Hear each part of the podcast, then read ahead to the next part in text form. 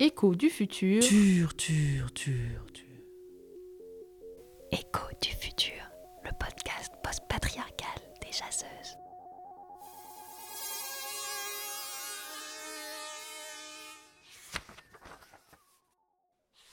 Bonjour, je m'appelle Jess.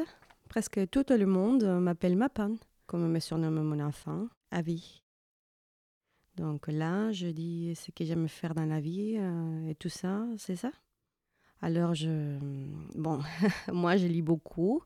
J'écris beaucoup aussi parce que j'ai beaucoup de questions et, et de débuts des réponses qui poussent dans ma tête. Je fais partie des plusieurs pépinières de recherche. On réfléchit à la façon dont on conserve et documente le passé, le présent et le futur. C'est Donna qui m'a appris à broder quand j'étais plus jeune. Et donc maintenant, avec d'autres, j'essaye de participer à broder les histoires pour laisser des traces. Ah aussi, il faut que je parle des gens qui partagent ma vie. Il y a Léon, bien sûr, ma meilleure amie. On s'aime énormément, on a eu avis ensemble. Et maintenant, il y a Doud dans nos vies et dans celle d'Avi aussi. Doud est aussi calme que Léon est survolté. Et elle m'apporte ensemble des énergies très belles et très puissantes qui me font du bien. Ah, et je peux dire que je chante super bien. Ben quoi, c'est vrai, non? Je chante très bien, hein? Non, bon, d'accord, c'est pas vrai, mais j'adore chanter, alors tant pis, je le dis quand même.